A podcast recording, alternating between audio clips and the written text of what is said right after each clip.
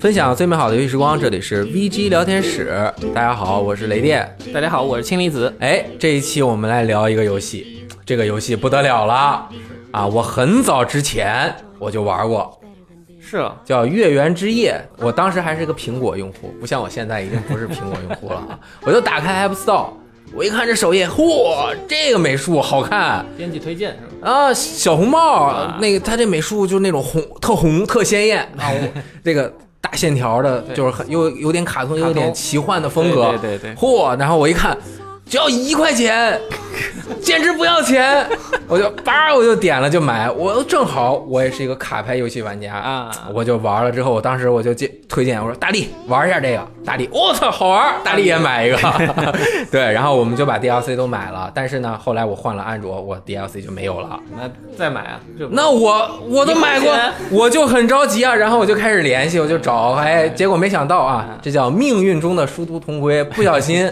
我们就遇到了《月圆之夜》的制作团队，啊，然后今天我们就把《月圆之夜》的创始人、制作人小木匠嗯请来了我们演播室，和我们一起来聊聊这款游戏，哎，太高兴了！你好，小木匠，可以跟大家打个招呼。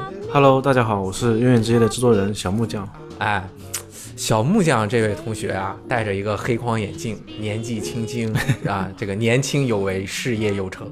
不敢这个想不到是同龄人啊！啊，今天就夸这么多啊，就夸这么多。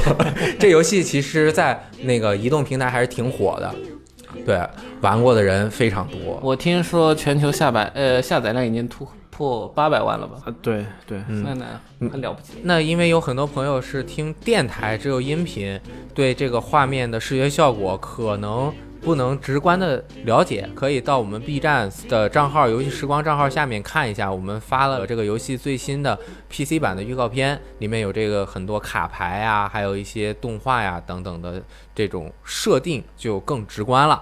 这款游戏你是你做的第一款游戏吗？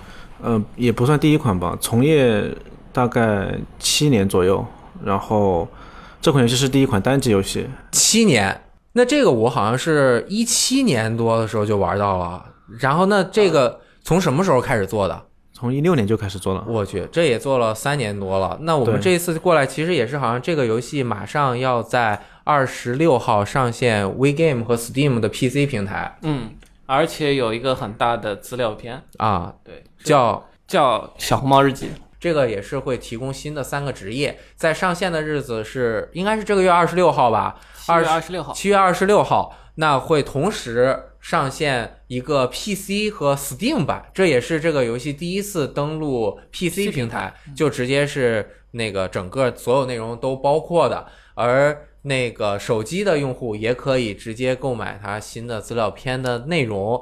嗯，这是我看到的介绍是，这是本片的一个前传，嗯，然后会给增加新的角色、职业，还有一些新的玩法上的机制。嗯哎是这样。待会儿要请制作人来介绍一下。对，一会儿到后面我们再讲一下这个版本的新内容。但是我觉得这个游戏，首先我要先跟大家简单的介绍一下，因为可能听我们电台的朋友，有一些朋友可能还没有玩过这款游戏。美术风格我已经大概的描述了，它整体其实应该算是一个黑暗童话哥特风，黑暗童话哥特风的，它的玩法是，它的玩法是单机卡牌，嗯，然后讲述的是大家比较熟悉的一个童年故事，大家边打牌边了解这个故事的世界观，嗯慢慢揭开黑森林的一些秘密。嗯，哎，就我了解，这个卡牌游戏啊，我玩的也比较多，有一类就是对战类的卡牌。啊而我们今天讲的这个《月圆之夜》，它其实玩起来更多的是一个单人的卡牌。对这一类卡牌好像也有一个自己的名字对，叫 DBG，它属于构建类的卡牌游戏。哦，是是 Deck Building Games 是这个意思吧？对对能能给解释一下这三个字母啥意思吗？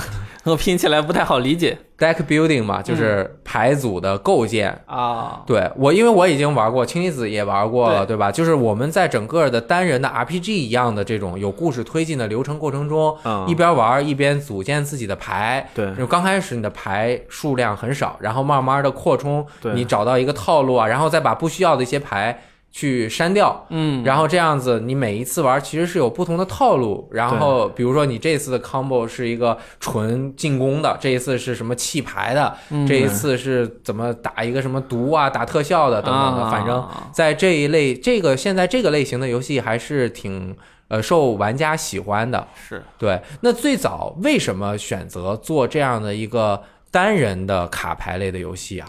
因为我自己也是属于忠实的卡牌用户啊从小就喜欢玩游戏王，嗯然后长大开始玩三国杀，到最近入行之后，炉石出来，炉石很火，然后我们很喜欢玩炉石，结果发现炉石的 PVP 做得非常优秀。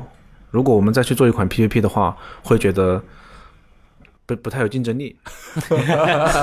是它这个玩家数量确实很对多，而且也有这么大的 IP 支持。对，因为啊我们自己去作为游戏策划去玩，也会去玩游戏嘛。如果我们游戏出来了，出的如果出的是一款 PVP 卡牌，也许我们更加自己愿意玩炉石。嗯，啊，当时是，太实诚了，我们自己也要去玩炉石了。这个，我觉得用户应该可以理解。对对对，然后，但是市面上那时候单机的卡牌比较少，嗯。而单机和 PVP 有个最大的不同，就是你玩 PVP 是很有压力的，嗯，因为你输了会有挫败感，嗯，而单机你可以慢慢体验、慢慢探索，输了也无所谓，嗯，而且我们像坐飞机、坐火车呀，没有网的情况下，也可以玩单机游戏，啊，所以我们觉得这一块领域没有人做。然后，如果我们去做的话，就可以给用户带来比较独特的体验，所以我们选择了单机卡牌这个领域。嗯，反正就是单机玩的时候，简单刚刚说的总结起来就是你玩起来很流畅，对。对你也不需要像 PVP 的一样，你要等对方的这个呃回反应时间，对然后你没有网也可以很容易的玩，而且像刚刚说的，我们的这个也有比较好的或者说比较独特的一个风格和故事，是可以通过整个游玩的时候是能够讲一个故事的，你这一遍流程，是。嗯，对就就我体验下来，因为我把那个本片的四个职业法师、骑士那几个全都玩了一遍。那我玩的时候就感觉是在玩一个 RPG，但是它又比一般的 RPG 要节奏的快。对那就就我的感觉是它有点像 roguelike 那种，它的节奏是你一遍的流程是很快就能打过去，而且你每一遍打，就算用同样的角色，因为它有随机性，也会不一样。对，对对，是我们希望玩家每次重玩的时候会有更加新鲜的体验，所以每个职业设计了四到六个流派，这样它重新开的话，由于随机性不同，所以我们给它推送的选择不同，那玩家的选择路线不同，最后的卡组也不同。啊，除了战斗方面，剧情也会有些选择。你选择不同的剧情，你最后遇到的 BOSS 也不一样。嗯。而你在 PVP 的时候，有可能就不那么关注剧情，嗯。或者你玩炉石的时候是一开始就准备好一套卡组进去，嗯。而玩月圆之夜的时候，你并不知道你这一款游戏从开始到结束你会用什么卡组，嗯。你你不知道你会遇到什么样的怪物，最终触发什么样的结局。嗯。这是我们希望单机游戏可以给用户带来的体验，嗯。是可以区别于 PVP 不一样的地方。嗯，是，反正就是节奏快，玩法也很多样。对对。然后就就是有一个特别，刚才提到多种流派，我一开始上来玩，我并不知道这个角色是哪是有什么流派。嗯那可能就像刚才说的，要收集几张卡之后，哎，说我哎这几张卡一组合啊，连招出来了哦，这是他的一个流派。但是等到我下次再玩的时候，我发现哦，没有拿到刚才的卡。我又得去思考另外一种打法了，嗯。这个大概就是我当时玩的时候感觉挺有趣的地方。对，其实就是玩起来，简单的举个例子，就是我也不知道我这个是会是一个什么样的思路嘛，我先我也没玩过，那我对整个卡的环境也不太了解，它的套套路也不了解，那我玩着玩着，哎，发现我得到了一张牌，就是我抽三张弃两张，啊，我说这就等于是抽一张嘛，可以从三张里选一个，这也还行吧。然后我就抽三张弃两张，玩了几轮之后，我又抽到了一张牌，这张牌是。你如果单把它打出去，是加两滴血抽一张牌；嗯如果你把你从它把它从你的牌中弃掉的话，就加八滴血。啊。哎，这样一下就成了一个 combo。嗯对，对、啊对，这就是这一类呃 DBG 游戏，那个叫什么 deck building game 对对啊，这个的整个给人的一个乐趣所在吧。对，啊，那你当初是什么原因做了这样的一款游戏？因为小红帽这个故事大家都知道。对，小红帽大灰狼，什么大灰狼扮演了他的奶奶敲门。我上初中的时候啊，学英语，我们那会儿啊，我初中对我们是初一才开始学英语，我们比较衰啊，比较衰，所以我英语不是很好。然后我当年就演过一个英语短剧，哦，就是小红帽的故事，啊，我是扮演那个大灰狼，拿着一条围巾夹在腿间，扮演 大灰狼敲门。腿间对，然后比如说说英语，说英语，knock knock 啊啊，May I come in 嗯啊，对这个 I'm your grandma 啊，然后就类似这种的。这个故事其实大家或多或少的都知道，可能记忆的不太清楚了。那在这个游戏中有它什么样的演绎吗？以及为什么你会选择这样的一个故事作为一个背景？因为 DBG 这一类的卡牌游戏，你卡牌什么技能啊，以及对战的 BOSS 都要说得通的。对为什么选择了这个？呃，出于两方面的考虑，第一方面是想唤醒大家一些回忆，像童话故事我们小时候都听过，但随着长大就会逐渐遗忘了。我记得有一部电影给我印象很深刻，叫《大话西游》，嗯它也是改编经典名句，但是它通过不同的角度来讲述这个故事，这有几个好处。第一个好处是用户更容易熟悉他的角色世界观，第二个好处是用户看到一个新的故事又有新鲜感。哦所以我们选择了大家熟悉的黑暗童话题材，然后我们不讲那种温情的童话，童话我们要讲那种带有一些悲剧色彩的童话，通过反映一些悲伤的面，来让用来玩家更珍惜当下美好的事物。这第一个原因，就是共情，希望唤醒大家一些回忆，共情。嗯第二个原因要做这款游戏，是因为独立游戏嘛，还是希望有一些个人情感的表达。啊我自己，你自己是小红帽我不是我自己是游戏里面的一个角色叫小木匠。哦，所以你的 ID 也是小小木匠匠。对的，啊小木匠他代表着男生在十四岁到十六岁期间情窦初开的时候，会当他喜欢一个女生，他会比较害羞，缺乏勇气。嗯，比如说我之前在初中的时候喜欢一个女生，但是由于我的学习成绩没有她好，所以我会有一些自卑，这种压抑着的情窦初开的感觉就一直压抑到毕业，直到毕业这这份心意没有说出口。而《月圆之夜》里面的小木匠，他因为自己的身份是狼人，所以呃会不会涉及到剧透呃？不会的，不会的，没关系的，就大概讲一下嘛。哦，就小木匠他的身份是狼人，所以他暗恋小红帽，但他不敢把自己的身份说出来，他怕小红帽排斥他，毕竟不是同一个种族。哦，如果回去就是可能你们上学的时候分数是保密的，这都能对上。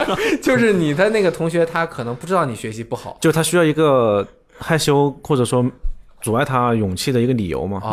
对，小我的身份是成绩没他好，所以我会相对害羞一些，而小木匠会，小木匠会因为他的身份、他的种族原因会有一些害羞，哦，然后这中间就会诞生一个悲剧，什么悲剧呢？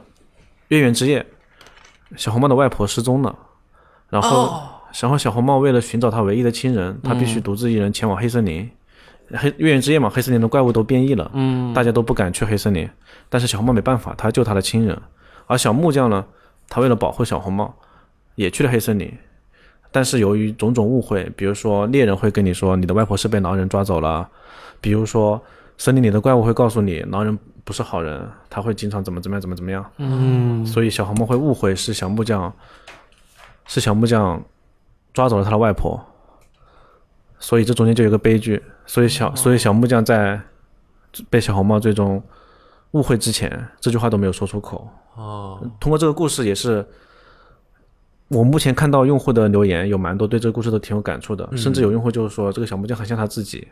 嗯，这时候我就我就会觉得我的情感传递到了，就希望大家在自己年轻的时候，如果喜欢什么事或者喜欢什么人，都鼓起勇气去追求，是。不要留下遗憾。是，有一个很好的案例就是《灌灌篮高手》里的樱木花道，嗯，虽然最终他没有和赤木晴子在一起，但是他为自己的青春，为篮球献出了宝贵的时间和努力，这样他没有遗憾。嗯对，所以这是第二个原因。就为什么做这款游戏有两个原因，这个题材，第一个原因是希望唤醒共鸣，唤醒大家对独立对那个黑暗童话的回忆。嗯第二个原因是个人情感的诉求表达。啊，希第四我知道还有第三个原因。第三个原因就是，如果做 PVP 的就要玩炉石了。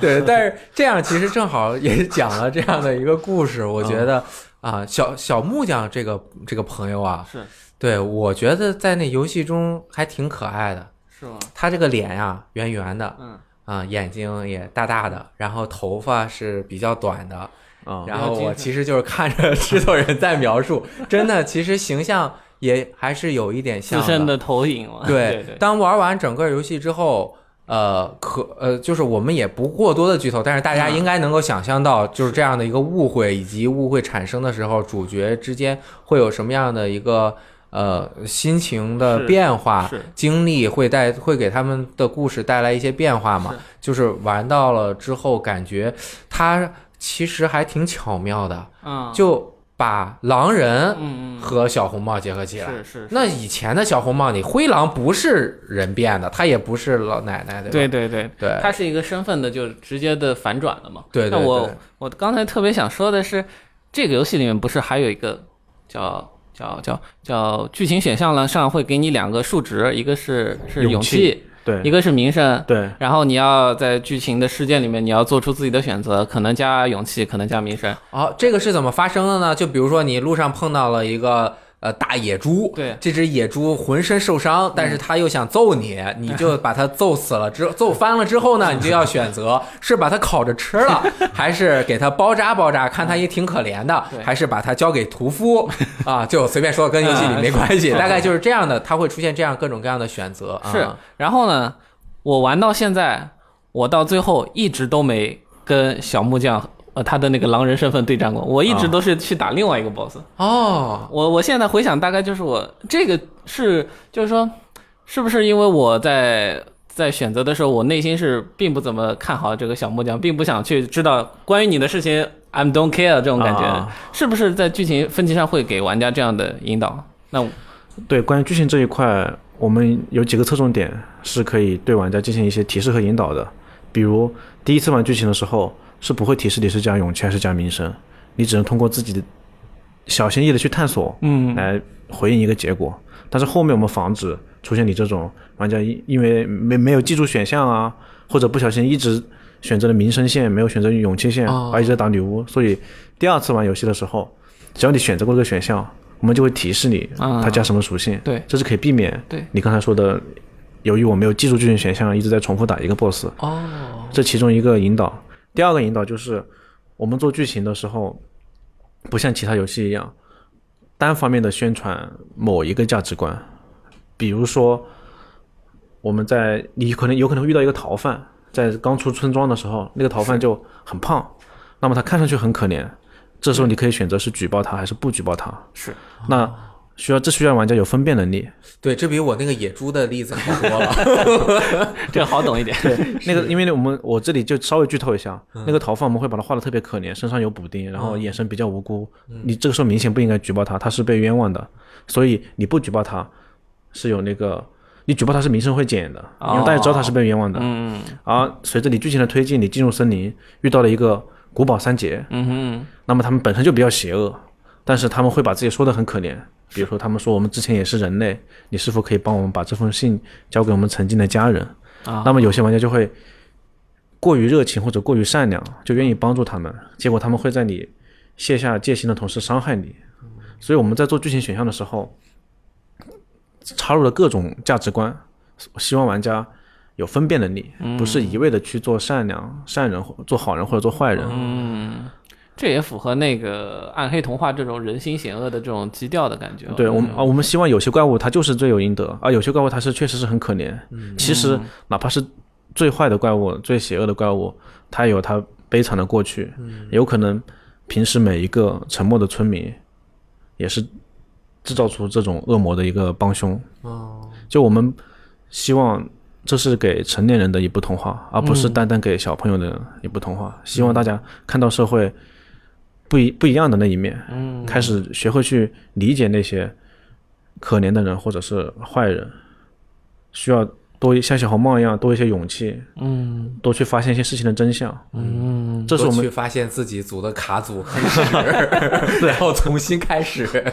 对，所以在剧情方面，我们是提供多样化选择，嗯，然后又防止剧情来影响主卡体验，就不要喧宾夺主嘛。对，所以啊。会在你第二次选择的时候提示你之前选过这个选项，啊。它的属性加成是什么，这样用户就第一遍体验的时候剧情还可以，对。但后面体验的时候又不会过多受到剧情的干扰。嗯，对。还是得回来玩卡牌。对，其实这个讲的故事啊，它整个一个背景的体现，在这一类卡牌游戏中能够表现的很好，是需要很多的思考的。嗯因为我们在玩的时候，更多的还是关注在，哎，我这张卡能打五点，对对吧？我这张卡打三点，我这是一个行动卡，它要消费我的行动力，我怎么能够保持我有比较充足的行动力，在每回合能够使用这些卡牌？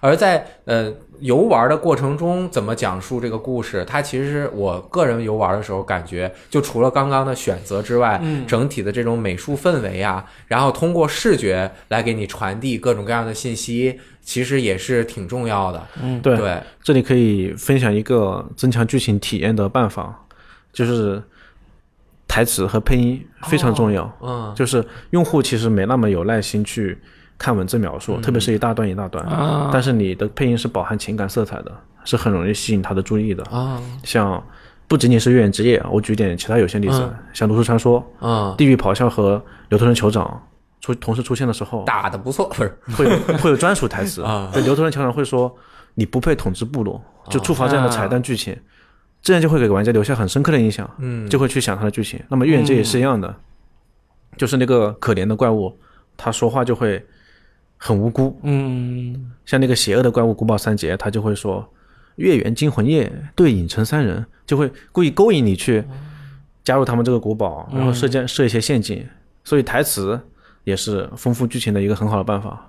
还有一个非常好的案例就是三国杀的台词，大家都已经非常熟悉了。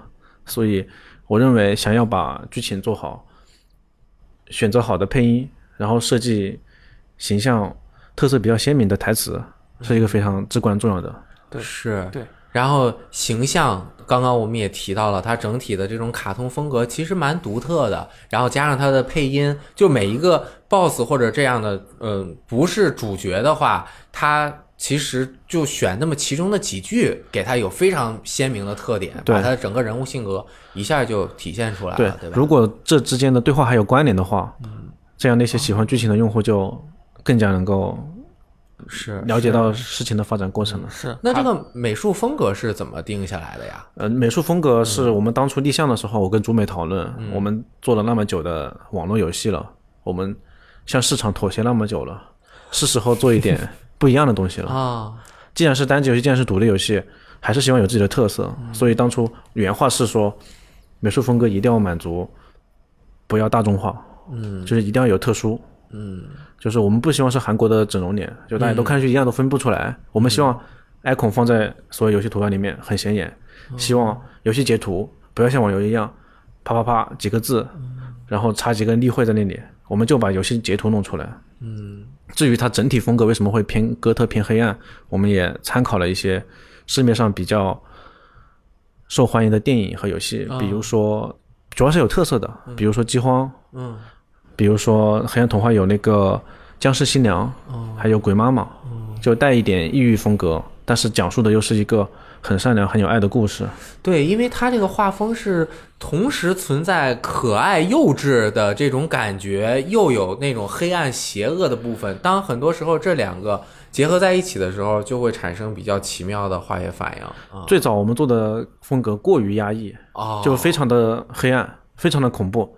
然后我们自己玩的时候玩久了，感觉有点受不了，就把它增加了很多明亮色。比如说最早的灯，最早的我们设计的村庄都是比较黑暗的，连光都没有，啊，只有月亮和星星，对只有那个动物晚上的那个很恐怖的眼睛。啊然后小红帽一个人提着南瓜灯啊在黑森林中探险，是非常恐怖的。哦，有一部电影叫《恐怖放放学路上》，一听我就不要看。一 一部一部海外的电影，就是你在探索的过程中，那个地下突然伸出一只手啊，啊。或者那个树突然动起来啊，张开嘴巴，就最早营造的氛围是这种偏非常非常黑暗的，嗯。但是我们自己看久了很难受，所以就开始给村庄里面加一些温暖的灯光啊，是。呃，路桥上的路灯也加上了呀，最后再把角色变得相对卡通一点，缓解大家的恐惧感。嗯我们发现这样用户更容易接受，是嗯，就是我们还是因为这款游戏玩下来的时长还是会至少几十个小时嘛。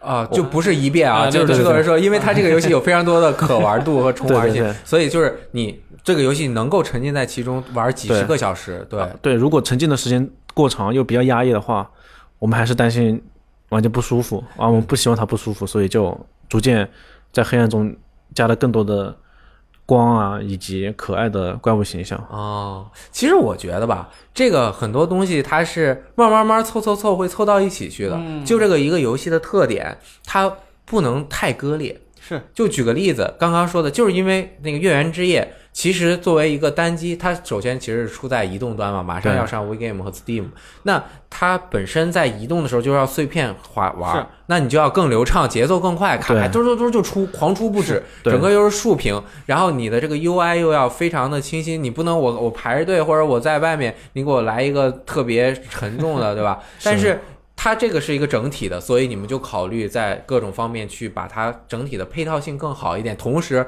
还有能表达出自己想要表达的主题。而举一个相相对来说极端的例子，就是极黑地牢，哦，那他就是我怎么怎么压抑怎么弄，是是我我我弄死你！我我我不仅我要把那个系统难度要坑坑，不是坑你，就是黑你，对吧？把你 这个压抑到不行，然后画面也要压抑到不行。这人绝望的时候占满屏幕，然后抱头痛哭，对吧？就是整体的，它这个整体的氛围是比较统一的。是有它主题的一个方向的东西。对，对，那我们正好聊完了它的这个画面，我觉得可以进入本期节目的真正主题了。对，也是我作为一个哎万智牌玩者 啊，就是卡牌游戏爱好者啊，虽然水平比较差，这个比较喜欢聊的就是这个卡牌游戏的机制，嗯因为我觉得。就是外不是外面啊，就是它这一个游戏的整体，它的主题啊什么的，是很能够很好的丰富和扩充一个玩家他在游玩的时候的情感以及对这个游戏的喜爱程度。嗯，但最其实最核心，呃，让大家去能够长期的、长时间的去体验游玩，并且觉得这游戏哎真的好的，还是每个游戏自己它在游玩方面的一个属性。嗯，那其实作为一个 DBG，刚刚我们也在开头的时候大概讲了一下，就是这个组牌类的单人游戏，那呃发展的历史我不。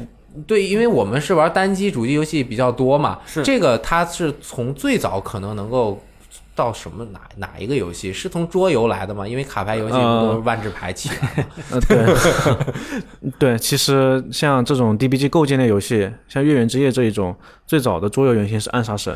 Ascension，我玩过这个游戏，虽然我没有玩过实体版，我在 iOS，我已经不是 iOS 用户了，在手机上面玩过，它就是有一个统一的卡组，然后两个人对战，但是他是对战的，对，对。战的啊。他之之所以现在玩人少，是因为有炉石，就是他有一个卡组，然后你可以添加各种资料片嘛，啊。然后两个人对战去抽牌，啊。然后看谁先把自己的那个荣誉点数打完，对，然后就就通关了。然后你的这个整个拉拉拿过来的牌也是你的牌组，你慢慢的会抽。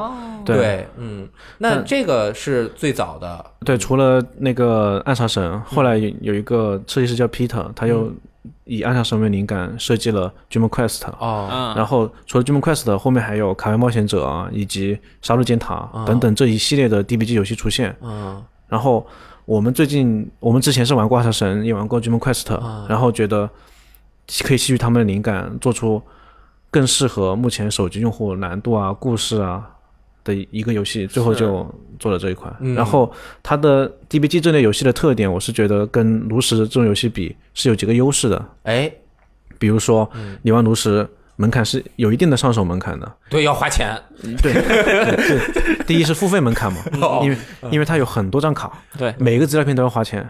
我每次每网易网易爸爸不要不要揍我们啊，反正每次炉石更新的时候，我钱包都很心疼。嗯，然后，比我们万智牌好好多，好一些。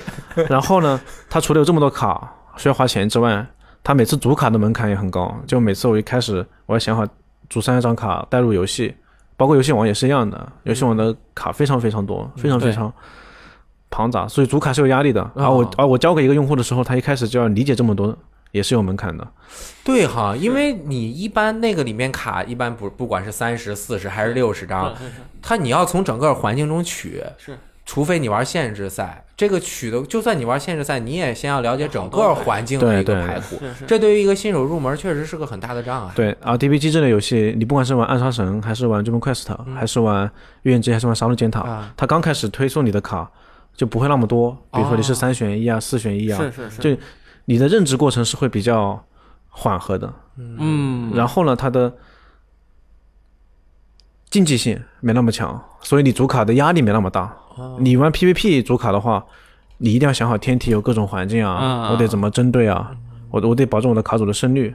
是。啊啊！你玩这种 DBG，首先的选择没那么多，其实你主卡的压力没那么大，上手门槛也更低，嗯，所以我觉得 DBG 会更加适合单机游戏体验。对对对，嗯对嗯而且我感觉，就是很多 DBG 在加入了一另外一个最近这些年非常流行的元素，就是 roguelike 这个元素。这个元素其实它是 RPG 角色扮演游戏类下面的一个子类嘛。是。的。它，是以随机性，然后你死亡了会有死亡惩罚。那其实 DBG 刚刚说了，就你刚开始只有比如说十几张或者更少的牌然后你一边玩，它每次出来几个牌，你可以选一个拿到里面；出来几个牌，你选一个拿到里面。然后你死了，那是因为我这一组我组的牌不行，对那死了就死了嘛，死了你再重新玩一下。他这个样子的一个结合，我觉得到现在来说，结合我个人玩的也比较多的，就是杀戮尖塔嘛。嗯它的那个难度也是非常高的，强度非常大。是就是普通难度要想通关，我觉得可能只有你第一次游玩的时候不小心，可能它也会设置一些你第一次游玩，它会给你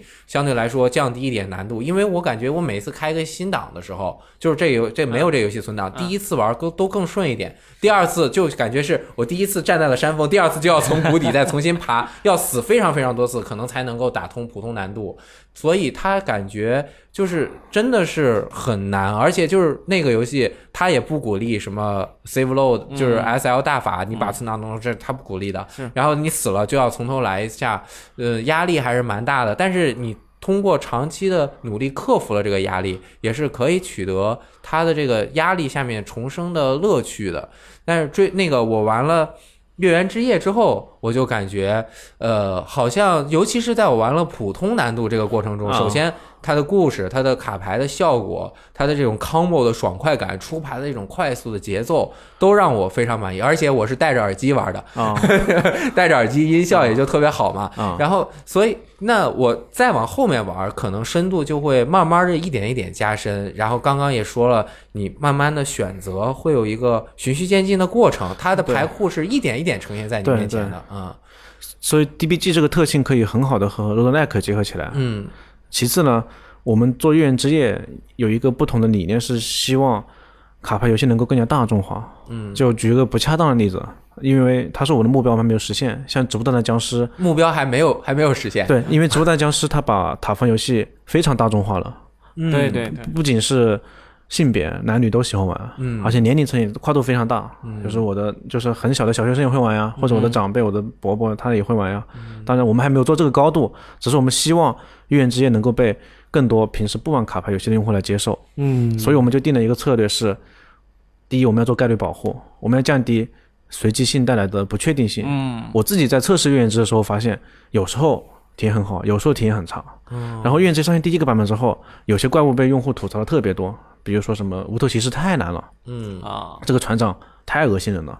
其实用户需要先感受到卡牌游戏的乐趣，嗯再感受到它的随机性。嗯所以我们和杀戮尖塔啊、Dream Quest 啊那些游戏一一点不同的地方，就是说我们在前期会给用户做概率保护，它体现在一些前期比较恶心或者说策略性比较高的怪，嗯我们前期在用户通关之前不会刷到。啊，比如说你前期的流派会更容易形成，嗯你比如说你已经在玩那个火炎的火方面的流派，或者玩毒方面流派，当你的卡组里面有火或者炎流派的毒的 key 牌，我们就会在商店就是关键牌，嗯就这个流派流派有很多关键牌嘛。嗯假设你这个流派的关键牌大于某个张数，那我们商店推送这个流派的概率也会提高。哦，然后在挫败感方面保护，我们也会随着玩家这些保护都针对新手玩家的，因为我们希望他先进来再体验难度嘛。哦我们会根据他失败的次数以及成功的次数来动态调整怪物的手牌的等级啊，哦以及血量之类的。哦，对，所以我们在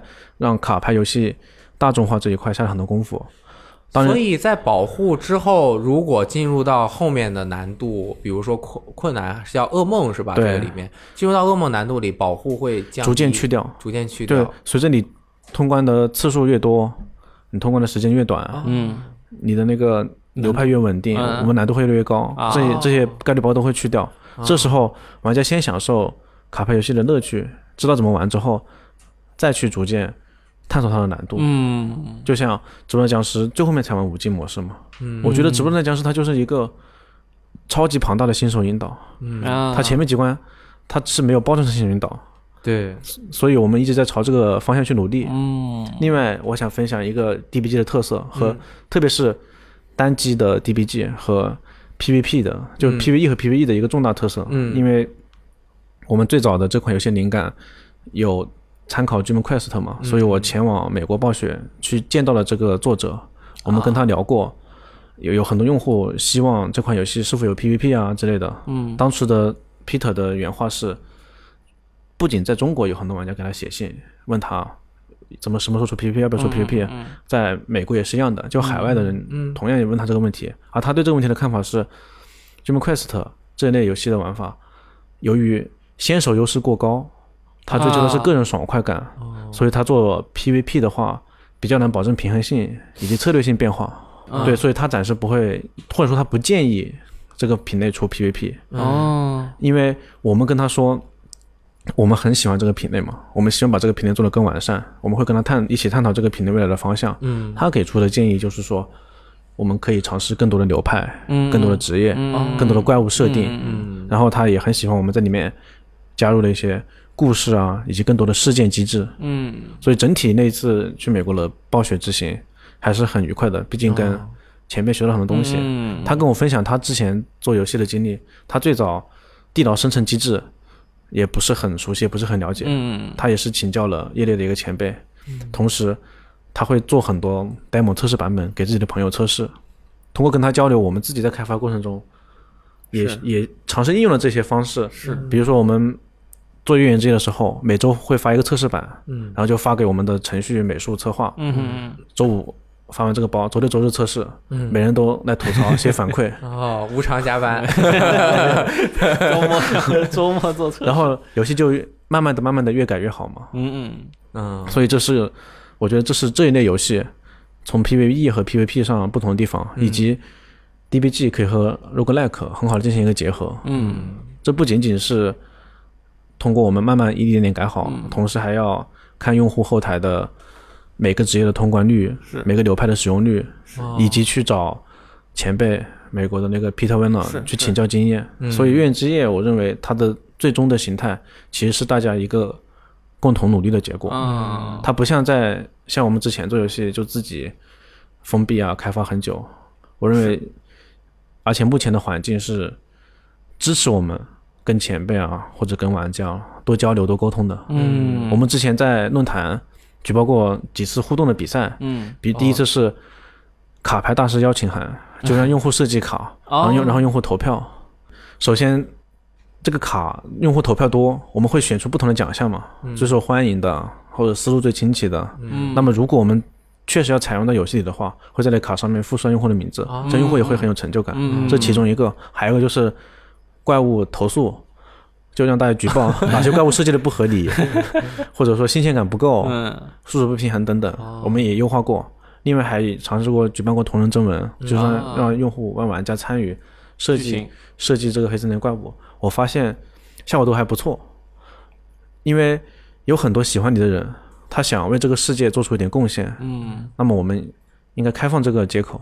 嗯，所以大家现在玩月圆之夜的时候，通关一个怪物可以看到怪物的背景故事嘛。哎对，啊右下角，如果你发现某个人的名字，他有可能就是某个玩家写的，哦，这都开放原啊，对是这样可以，甚至某张卡牌是他设计的，点开卡牌收藏的时候也可以看到。哦，你们这工作量不小呀，要和很多这么多玩家去进行沟通。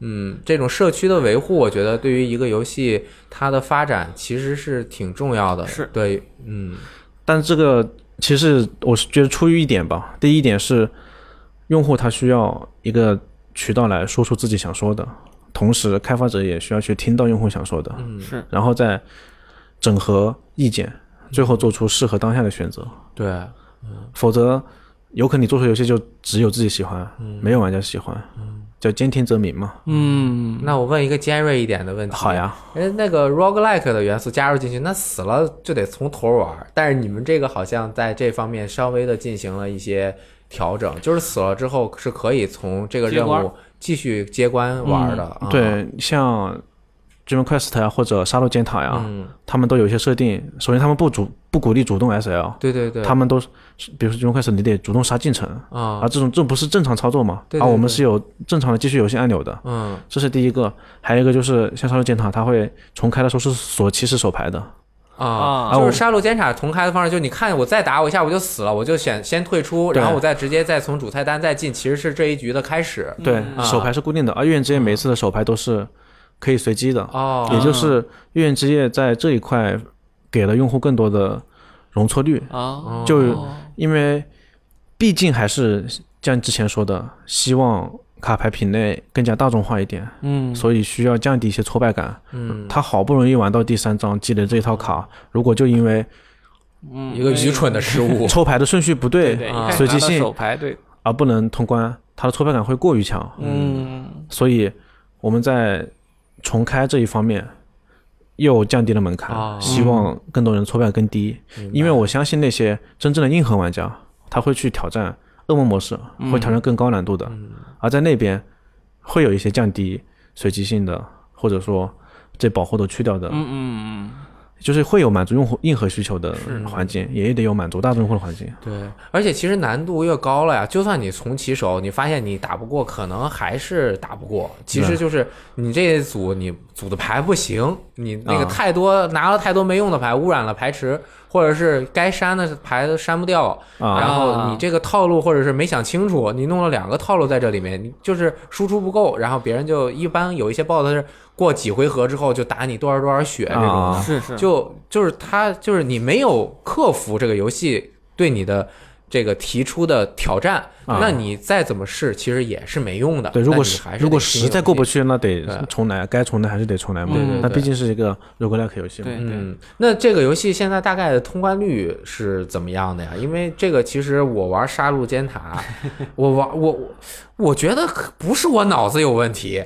因为他每一次他那个可能就是我都不会这个思路，我没玩过这个思路的，你上来他可能啵啵啵给了你几张牌，他可能后面你就是要按这个思路玩，然后我就不然死了，好不容易了解了几个了，又出来一个新的，对，但我这个通关率特别低，我玩了那么久了，我刚每个角色通关一次，心脏都没打过。啊，我但是对这类嗯。游戏的理解就是说，不是我菜，这是随机给的牌，锅不在我身边，这是系统给的锅。是，那所以心里面能舒坦一点，但实际上你过不了还是比较难受。啊，那你们的这个游戏的通关率大概是什么样的？我先简单讲一下你们这游戏的难度的设置吧。啊就是普通玩家上来先是玩普通难度，嗯对普通难度可能打个两两三遍，就是你啊完成某一些特定的名声声望，打过那个真结局嗯之后，它就会开启噩梦难度。对噩梦难度还有噩梦很多个难度，一二三四五六七，对啊，是七个是吧？对对对，七个难度，不同的难度也会像刚刚说，它会有一个调整，就最终就是相当于开车，慢慢的把辅助全都关掉，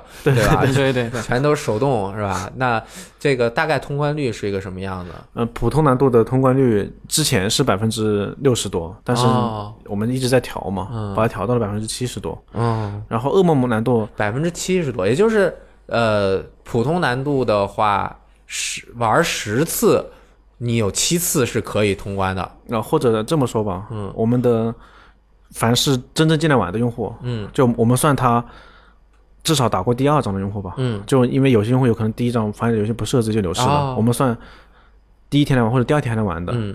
这算真正的目玩我们游戏的用户，那十个里面有七个是可以通关的，嗯。他们是会会通关的。嗯。然后我可以分享一下，在这一块我们是跟其他游戏做了哪些不同。嗯我举几个市面上比较优秀游戏的案例，像《杀戮尖塔》，嗯首先我承认它的硬核游戏、硬核用户方面做得非常优秀了。嗯然后，但是它会，我并不是说这样设定不好，只是说对新用户有可能有些不友好。嗯比如说，他每次战斗都会推荐三选一，啊，然后新用户呢看到卡他就想要，啊，对对，就他第一是会觉得这是给我的，是。我我不要白不要。对，我一看这是蓝的，我去，对稀 有卡我拿了。对，所以我身边会有一些非卡牌用户，因为月圆之夜它的目标就是给让很多非卡牌用户也能体验到卡牌游戏乐趣嘛。哎，给他领进门，后面我们再加难度。对啊，所以月圆之夜在前面的普通模式下，会尽可能的降低这种频繁的推送选择，哦。就防止用户失误的推送选择。嗯。我们会尽量给用户正向选择，嗯嗯。比如说我们只商店买卡是要钱的，嗯。它不是像商州金行那样免费给他的，嗯，而我们免费给他的只有宝箱，嗯。同时我们宝箱又在对用户做一些概率保护，会尽量推送给他卡组里流派的卡，或者说选了也不会特别卡手的卡，嗯。这样是增加了通关率，相当于增加了那个新用户的上手，是是是，更容易理解更容易上手低一点，对，这是一方面。其次，我觉得还有一个游戏做的就更好了，就是最近很火的自走棋。哦其实它也是一个构建游戏嘛。啊我们对，我们从游戏刚开始就想好自己要打什么流派，嗯是战士还是法师还是兽人还是乱乱七八糟的。对随着你每回合的不同，你的构建思路就在发生变化。是，而它呢就很好地能够让玩家理解这是什么流派。非常直观，对，嗯所以月圆之夜在这方面也会做一些推荐，嗯。就是我们在接下来我们这个是后面加的，就嗯。最开始也没有这些设定。嗯。比如说你用了这个流派，我们商店有可能会有一个推推荐的按钮，就建议建议你买这个，啊，就相当于提示他了嘛。对，那他可以买也可以不买。比如说我们最早的月圆之夜升级之后，卡是必须二选一的，是。就你必须拿其中一张。是，哦。你可以不选。但我们后面又做了个按钮，你跳过的话可以额外拿十金币，啊，这样的话又提供给玩家更容易精简自己的卡组了，嗯。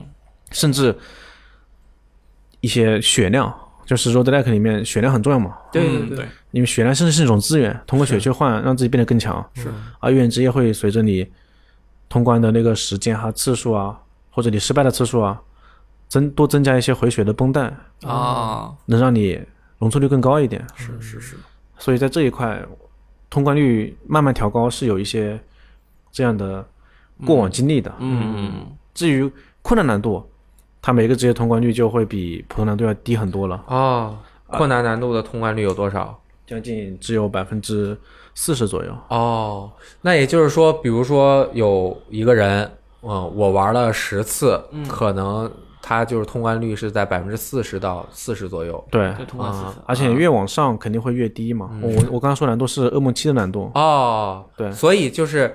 呃，从百分之刚刚说到百分之七十开始到噩梦七，就是每每提升一个难度，可能它的通关率就会下降一啊，些。对，而且这里面还有一个原因，就是我觉得不是所有用户都去追求必须打通噩梦七的。那倒是。对，就像我身边有很多玩杀戮尖塔的，有可能我和我朋友身边个别朋友杀戮尖塔都爬完了十六层，嗯，那他最近更新到二十二十多层。对，二十。那我身边还有个很极端的朋友，他连二十多层打通了，我去，这我是很佩服嗯他的。不用睡觉的，也不用上班。啊我打到了十六层，我打到十六层已经是觉得不行了，啊，因为你要做游戏啊。但他们就可以打到二十多层。那么愿之也是一样的，不是所有用户都会愿意把七层全部都通。哦，一般核心粉、忠实粉丝他们会一定要通关，我一定要完成全成就才会这样。可能他就比如说我各个职业我体验一下，是。我买了一些新职业，对。对每个职业都有不同的卡嘛，它效果也不一样。然后我这个 combo 是不一样的，我法师、我牧师它不一样的。对，或者他把所有的故事结局都解锁了，嗯他就知足了。对我玩个噩梦一，我感觉我就已经成神仙了，我还 玩噩梦七，我就不不不，算了吧，算了吧，对那个。但其实这个游戏刚刚也是说到很重要的一点，啊就是选择卡牌，这个是 DBG 很重要的一个玩法之一。对，对对对，它就像很很这个刚刚说的，像 PVP，其实 PVP 大部分的卡牌游戏它是 TCG，就是嗯。Trading Card Game，、对。它是一个集换式卡牌游戏。当然，一旦做成网络版，它的集换过程可能会变成我分解然后合成的过程，嗯因为没有人和你去购买交易嘛。嗯对，购买交易的那个呃呃 V 社的那个已经没有人了。可所以 TCG 和 DBG 其实是是是是不一样的两个。对对，呃，选择的方式也不一样。啊，就举个可能，呃，玩过 DBG 的人也不多，玩过 TCG 的可能也不多。啊在 TCG 里面的选择，其实就是有的人他觉得我我有这么多牌，啊那我往里放啊，我放一百张啊，对吧？我都是这个密西，我这个多厉害，我这里面全是大厉害，那不行的。你要精简自己的卡组，到比如说你玩标准赛，那就是六十张，我我说的万智牌啊，你一定要把一些普通的牌你要去掉，这样子你摸到你厉害的牌的几率才会更高。对对你牌组很很很庞大，那就没法玩了。是是是而 DBG 在这一方面其实也很重要，对因为他在游玩的过程中，他是制作人，一点点难度都能控制你，对吧？你玩 PVP，你只能通过你自己的等级 啊，你那个多输几把，就变得弱一点，你能遇到弱弱者，就是 就是你玩这个，那你打到后面，你就是会遇到很高级的敌人。是那如果你摸了一把那个没用的牌，你根本就打不过别人对。所以让大家如何选择会，你我要先试着放弃一个牌。对，我觉得有有几点很重要，我一下我也说不出几点。第一点就是你要先知道我自己的套路是什么，对对，和这个套路没关的牌我就不不要了不拿了，对，嗯第二就是你要知道我这个整个的环境大概是什么样，我未来可能会走到什么样遇。到什么样的怪，对用怎样的策略去针对它。哎，所以月圆就通过他自己的一一系列的调整，让大家能够比较好的先通一遍关，对大概了解了玩法，入了门儿，我大概知道哦，我原来第一遍玩虽然我通关了，但是其实有的时候我可能拿到了一些没什么用的牌，也是哎 凑凑合合。我也就我也就过了，但是其实难度慢慢的提高过程中，他会一点点的认识到，哦，我怎么能够精简这个部分，嗯。对我可以总结成一句话吧嗯，，哎呦，太好了，就就月圆之夜希望玩家可以安逸的打牌，啊，顺便听一个故事。是。啊。他还强调是这样体验。嗯，而我之前玩炉石的心态不是这样的，那不是，对，玩炉石心态是我要花钱，嗯。我要组一套很牛逼的卡组，啊，去不断的挑战天梯更高的等级。是，这个两个体验是完全不一样的，嗯。而且并没，我觉得并没有谁好谁坏之分。嗯，就像我喜欢动作片，同时我也可以看喜剧片嘛，它只是品类不一样嘛。那这个有一个喜剧动作，说着玩，说着玩，对，这个很重要。其实那刚刚也是说到，除了你单一职业进入游戏之后的选择，就是刚刚也说拓展这个游戏的玩法，以及刚刚说为什么这个游戏能玩这么长时间小间，时嘛，那也是因为它有各种各样的职业可以选择。是对，那不同的职业在拓展游戏的玩法上面也是这样的一个呃 DBG 的一个很好的特点，对吧？对我们针对月圆之夜做了不同的职业，嗯，骑士或者药剂师，嗯。或者游侠，嗯。他们就会比以我以骑士为例吧，嗯。他会收集很多武器，对，他会通过你的攻击牌跟武器的联动来产生一个流派搭配的效果。是。而魔术师呢，他会布布置类似于游戏王一样布置很多陷阱牌，嗯，去反制玩家，哦。甚至他有一张魔术牌是可以无限打出的，就是啊就一般的卡打出之后就进入墓地了、嗯或者消失的嘛。嗯魔术师他有张牌叫做专门针对魔术师的 key 牌，他打出之后他会回到手牌，嗯，但是它的费用会增加，哦所以你需要不断的来减减费或者回魔，啊来产生一个 combo。对就是除了卡牌策略方面，不同职业有不同的玩法。我们在后面更新的时候还尝试加入过一个不一样的地方，就是之前的不同职业都是小小红帽，嗯比如说骑士小红帽啊，嗯，药剂游侠，药剂师小红帽、游侠小红帽。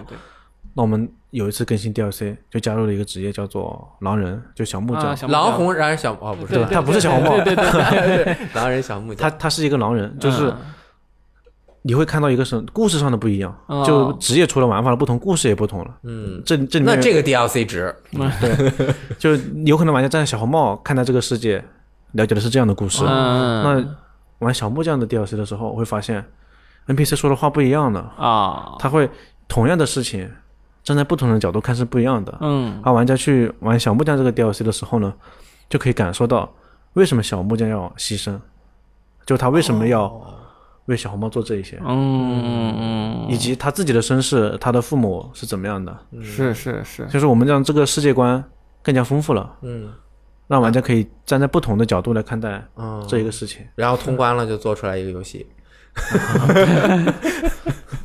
所以，DBG 这类游戏除了职业不同带来的玩策略上的拓展，我们在故事上也会进行拓展。嗯那其实包括从选择性到拓展性，包括各种角色，它其实是为了提高游戏的重玩度。是是是，对，对其实这个游戏本身的价格，我认为不是很高。那那那那你 开始本体就一块钱，你后面一个 DLC 才几块钱嘛？其实原本后面还是以呃，好像是六块钱。对我们每次更新 DLC 就只出了六一个职业也就六块钱，一个职业六块钱。对这样的初衷是希望更多人来体验吧。嗯，然后好像第一个现在的版本应该是就是本体它是四个职业，就是你买了之后就可以玩四个职业，对剩下的三个职业就是每一个六块钱可以解锁，包括药剂师、对狼人和魔兽，魔术师吗？对，啊，和魔术师，对吧？啊，我这个业务不够精通，三个。然后，那其实未来的这个新的 DLC 也会提供一些新的角色，一会儿我们再说。就是提供了各种各样的角色，它就你每一次玩它的。呃，刚刚说了，combo 也不一样，但嗯重玩度就很高。它通关一次普通难度应该一两个两个小时，一个多小时。通关一嗯，嗯这样吧，我可以阐述一下这个定价的初衷和目标，嗯嗯以及玩家花了这个钱之后的感受。你这是不是商业机密？呃，不算不算不算，就是 太坦诚了，就喜欢这样的。比如说市面上有很多独立游戏，像埃希啊、苏州城堡，嗯，他们都非常优秀，嗯在 Steam 上卖了很多份，在手机上也卖了很多份。然后他们的售卖方式是属于直接卖二十八嗯或者卖三十多，用买断户用户买了就唱完。嗯而我们现在是，我们安卓版是免费的，嗯。也就是你直接就可以玩，嗯。而且是有四个职业的完整体验的。嗯。嗯。就首先我们针对于这种买断制的游戏，我们没有付费门槛，嗯。是直接可以体验的，而且前四个职业是可以体验完整剧情的，嗯。他们是完全独立的。嗯。那么在针对很多网游，他们的内购会很多，比如说对。三十啊、六四八呀、一二八呀，各种十连抽。我们我们跟这些网游比呢又不一样，我们就内购是变成买断制的，而且每个职业只卖六块钱，对嗯所以我们希望跟买断制游戏比降低门槛，哦，跟内购游戏比我们还要降低门槛。嗯我们那你们活得还好吗？目前维持生存吧，还是可以维持生存的，还是可以继续做下去的。嗯这样的心态是什么呢？我们希望是抱着做电影的心态来做游戏。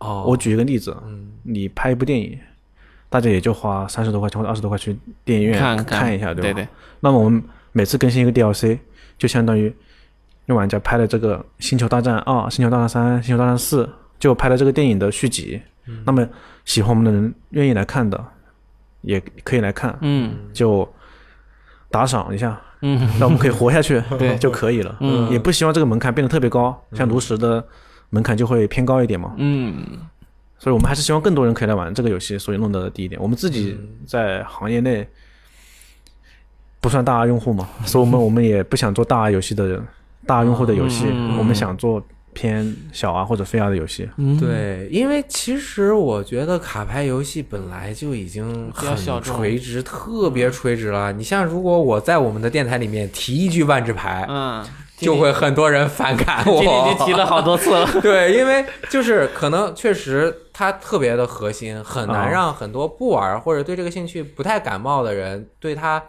一下进入进来。嗯，而月圆在这一方面，他是在做很大的努力去尝试把这个类型推广出去，因为可以看出来小木匠本身也是呃特别喜欢玩这一类的卡牌游戏啊等等的，所以抱着这样的一个心态去做，出发点确实不一样。就我个人要觉得，如果是一个就是很传统的呃网络游戏或者手游的公司，它会设计成你今天只能打十层。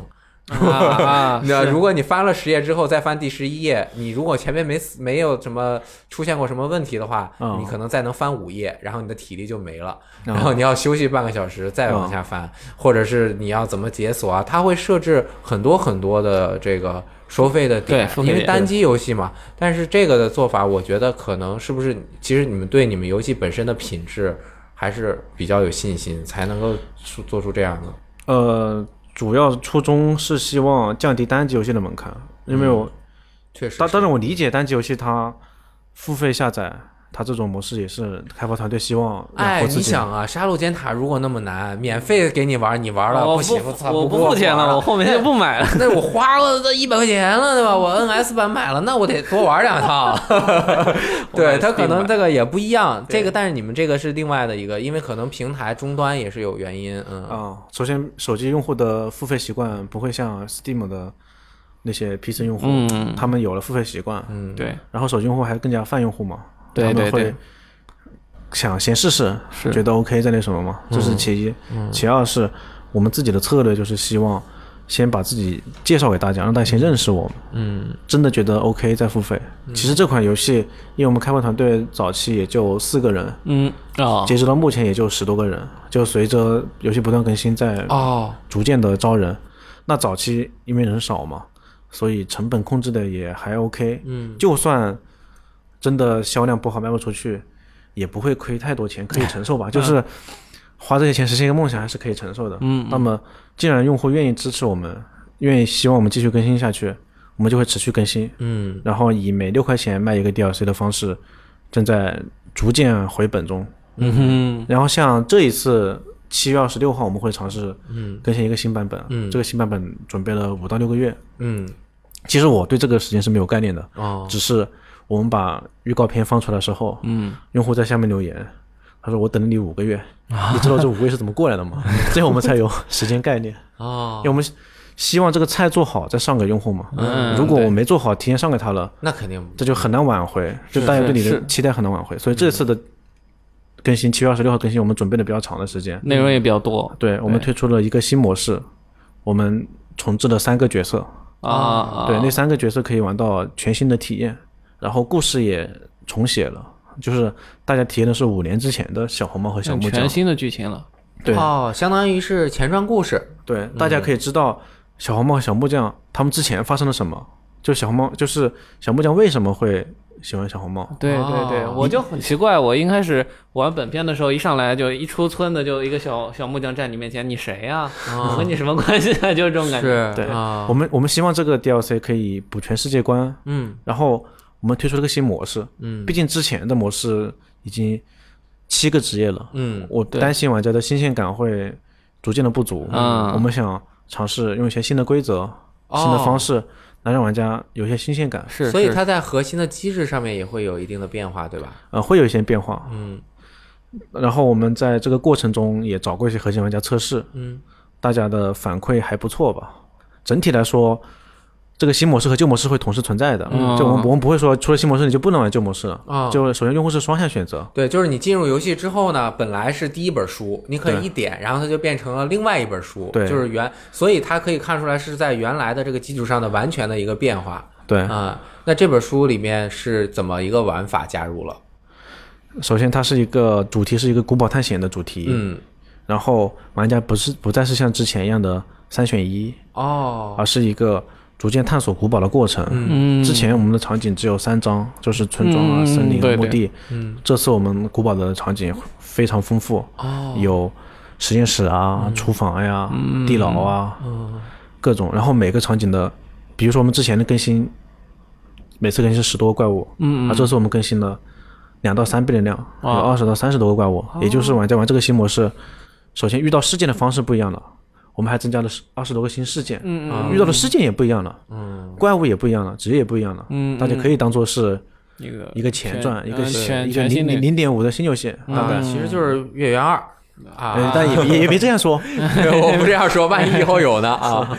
对，就是我也怕用户期望值太高嘛，期望值太高不一定是好事。我只客观的说，它的事件全部翻新了，怪物全部翻新了，嗯然后职业也有也有新的体验。嗯同时呢，我们可以看到某些怪物它五年之前的样子，哦，比如说你现在玩《月圆街》旧版本会遇到一个厨师，嗯那大家可以知道他过去，那他肯定是一个爱吃的小孩。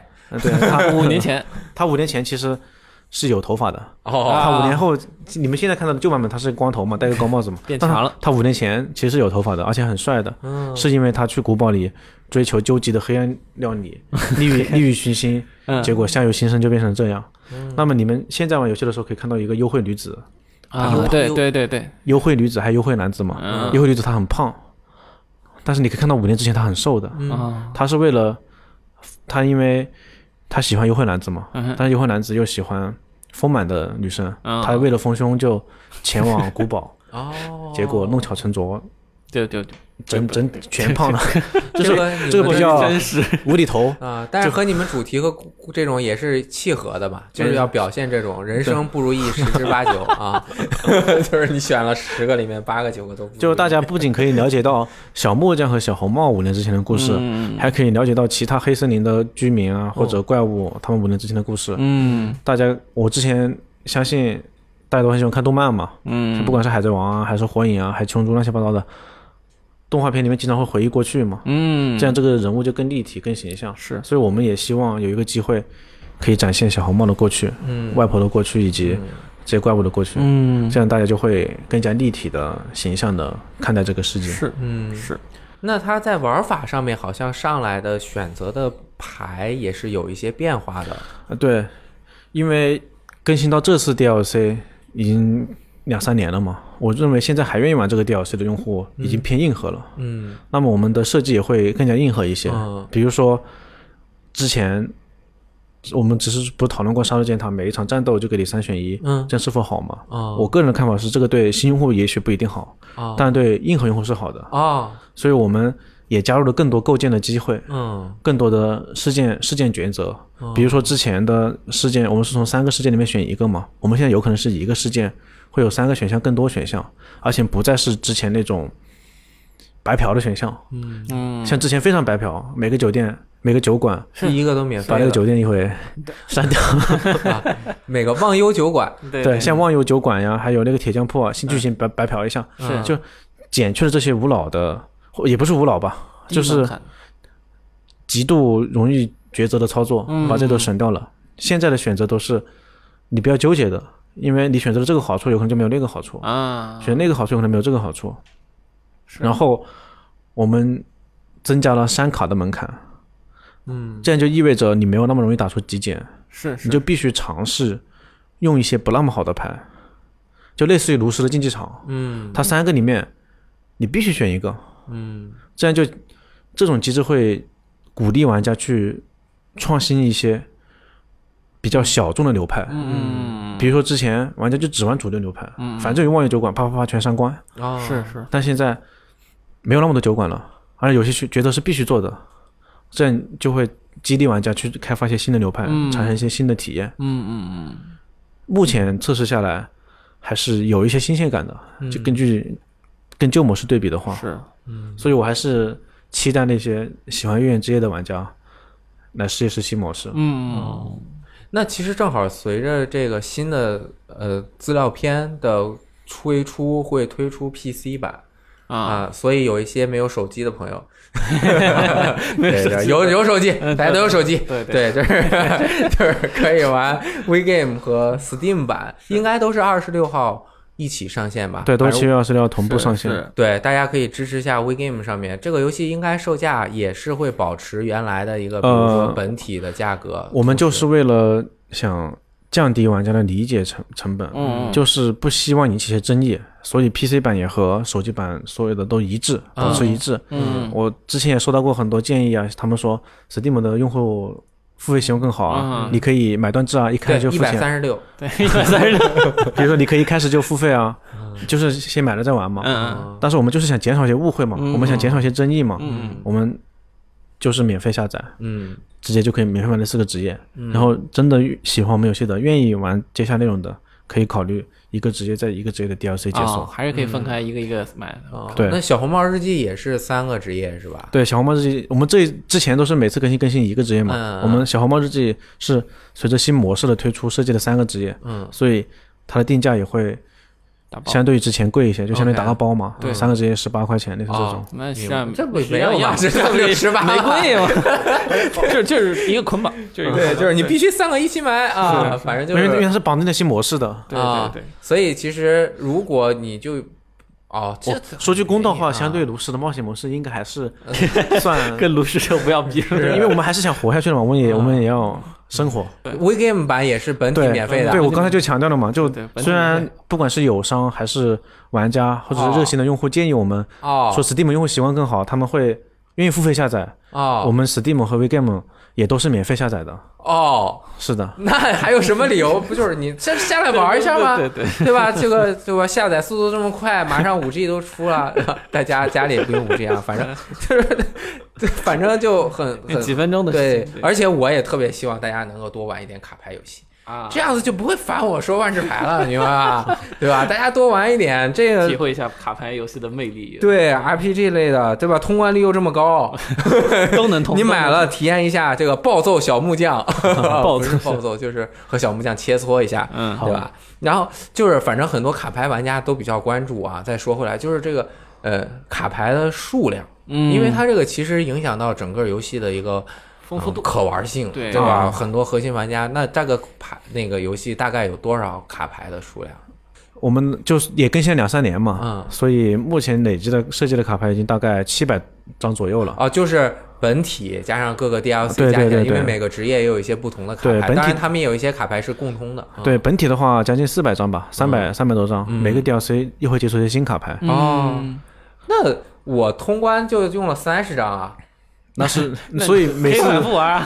所以每次玩的体验不一样嘛。对，对，我觉得卡牌的丰富性上，大家这一点还是不用太担忧的，嗯。因为不管是在 Tap Tap 啊，还是百度贴吧，嗯，有用户每次都会整理每次更新的流派啊、卡牌啊，都会对我们进行严格的点评，我们也会 很认很认真的去对待他们这份问卷。嗯，我我有一个还最后一个问题啊，因为其实刚刚我们聊的时候过程中可以看到，小木匠其实对于整个游戏的故事以及剧情背景的这个描绘还是很用心的。嗯，对，一般就是卡牌游戏，像我，你看我讲过万智牌的故事吗？我都不知道。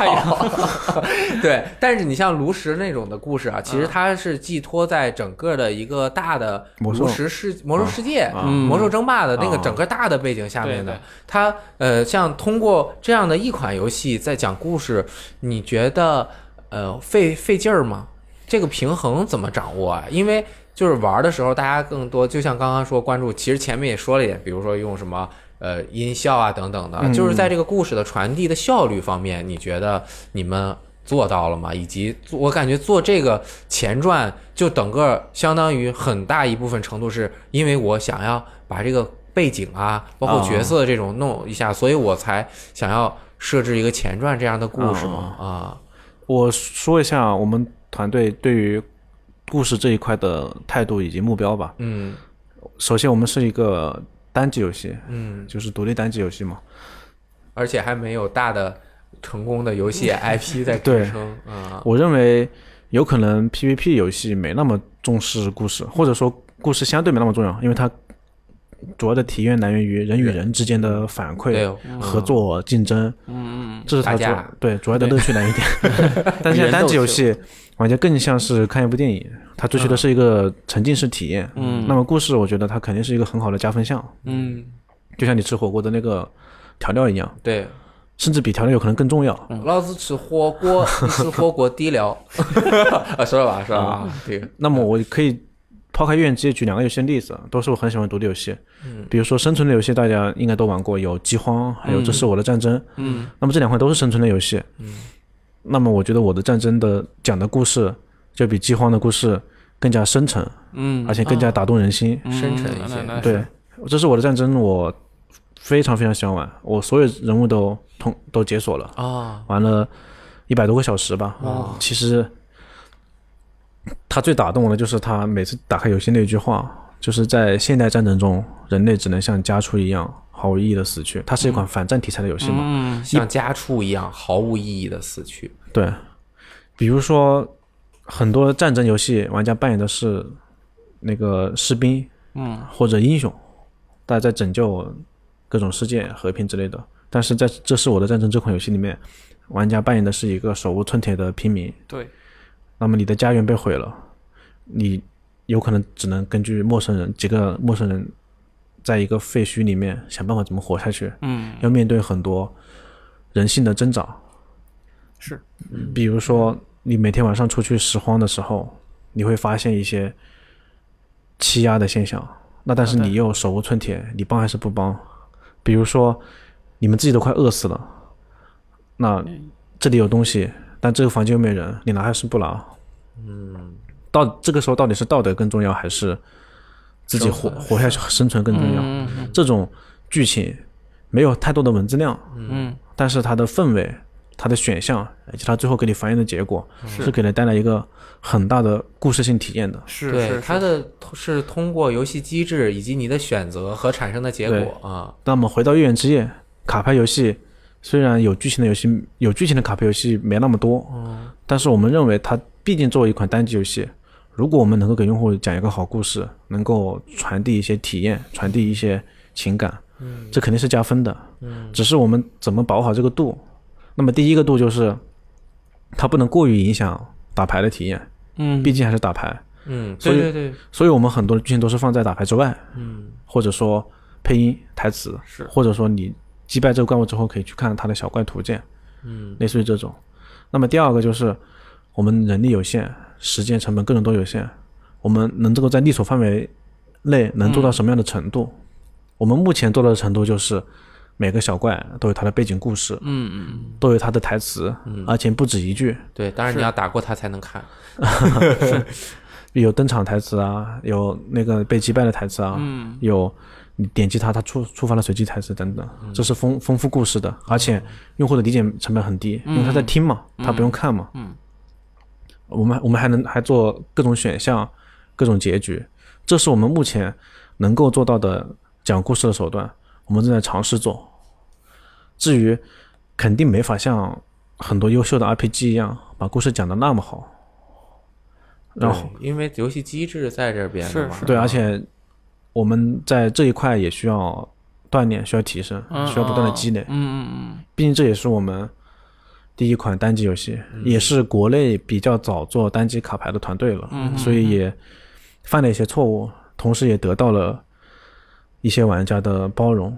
我们也希望在玩家的鼓励和包容下，一点一点成长。嗯，是挺不容易的啊。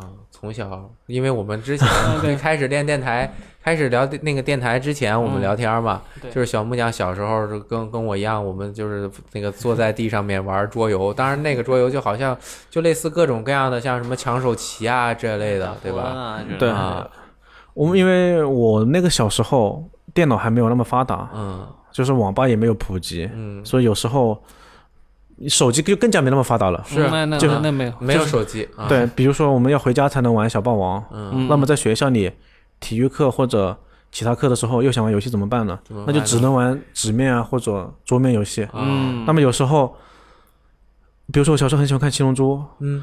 那我想玩《七龙珠》的桌游又买不到，嗯，最后就只能自己做了。啊自己做，对对对，所以我们啊小时候尝试做过一些自己喜欢的主题的桌游。嗯。我现在还清清晰的记得之前做那个七龙珠桌游，嗯，是几岁啊？就是小学五年级的时哦候吧，，OK，十十一岁，就是类似于大富翁那样的走格子，嗯。但是每走一圈就会举办一次第三、第五道会。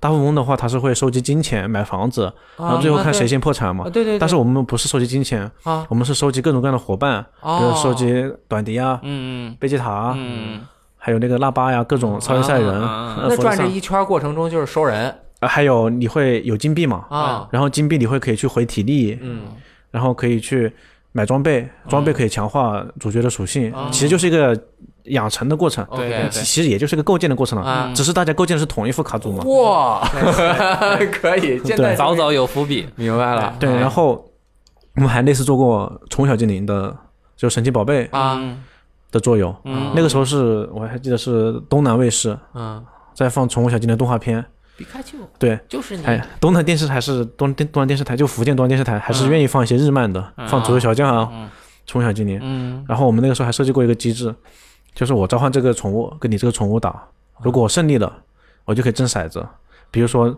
挣到四四或者六，我就可以收复你的宠物。哦，对，挣到一和二，我的宠物就可以进化。哦这样我们啊，但初始我们就把自己的宠物分一下嘛，比如每人分、分一堆，然后大家这样一起玩，其实其实还是很有意思的。就比如总共八十个宠物，四个人每个人分二十个嘛，嗯。然后一起对战，还是挺有意思的，就挺挺怀念那段时光的。可以可以。挺好的，因为我们长大的时候，正好互联网行业起来了，游戏行业起来了。嗯。如果放在我们父母那一代，有可能我们就没这么幸运，嗯，就没有这么多选择。所以还是要感谢这个大环境给了我们这样的生存空间。嗯挺好的，对，就是反正做出来这个游戏《月圆之夜》，我觉得啊，现在喜欢的人还是蛮多的，就是因为是移动平台下载的数量挺多的，然后因为很多朋友我们没有手机嘛，所以我们就可以玩玩个 PC 版，到时候是吧？我我以为 PC 版也要也要卖六块钱、不用不用，PC 版和手机一样都是免费下载，嗯，就是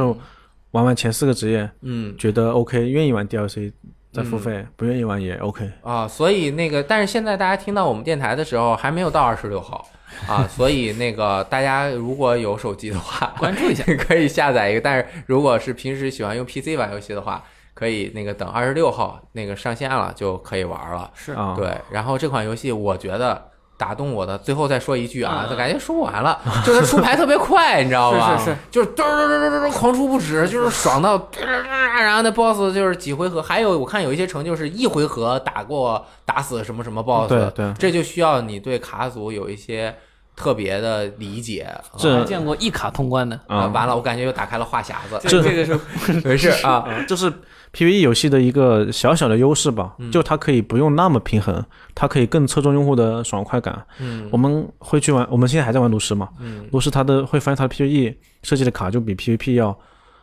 更加那么的爽快，嗯嗯，就是数值更加的爆炸，哦。就就没有那么在意平衡性。啊所以你玩月 G 的时候也会发现也有这个特点，嗯，就牌就唰唰唰唰唰对。这样打出去了，然后伤害啪啪啪各种爆。对呀，对对对啊然后他就死了，爽啊，对。那个，那就顺便提个意见建议，好的好的。意见还行，领导给下属才是意见，提个建议，就是那个咱们出的快是吧？啊？那个 AI 不用看，但是敌人出牌也挺快的，啊。就刷刷刷，有的时候我看不清他出的是什么，是是，这个有计划改吗？就我我随便提一个，好你听听哈。就比如说有一个就是呃暂暂停，就是我一点这个之后呢，它每出一张牌，我要点一下它才过去，然后我把这个选项关了呢，它就嘟嘟嘟很快的就出了。这样子可能是不是好？可以默认是关的，就是默认是它嘟嘟嘟嘟就很快的出，让我们看一下。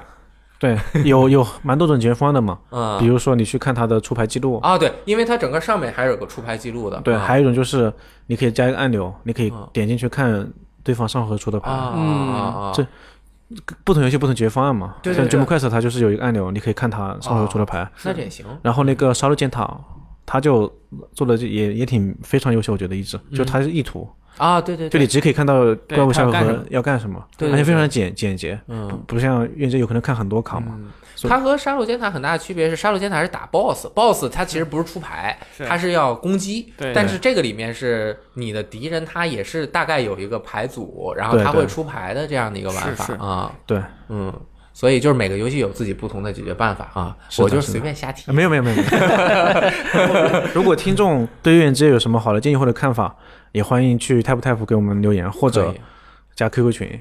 然后基本上月圆之夜官方群的群主都是我，都可以直接给我留言的。这个工作量看来还很大挺饱和 啊。就是我，我一般下班之后都会看看用户评论啊之类的，如果来得及的话，还是会回复的。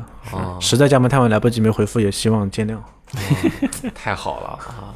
也是年轻、精力旺盛啊。没事，好，也是希望这游戏的 PC 版上线能够顺顺利啊。对那个，嗯，那么我们这一期节目也是围绕着《月圆之夜》又聊了一下 DBG 类游戏的这样的一个玩法然后发现这个小木匠老师啊、嗯玩的非常多啊，有机会我们可以。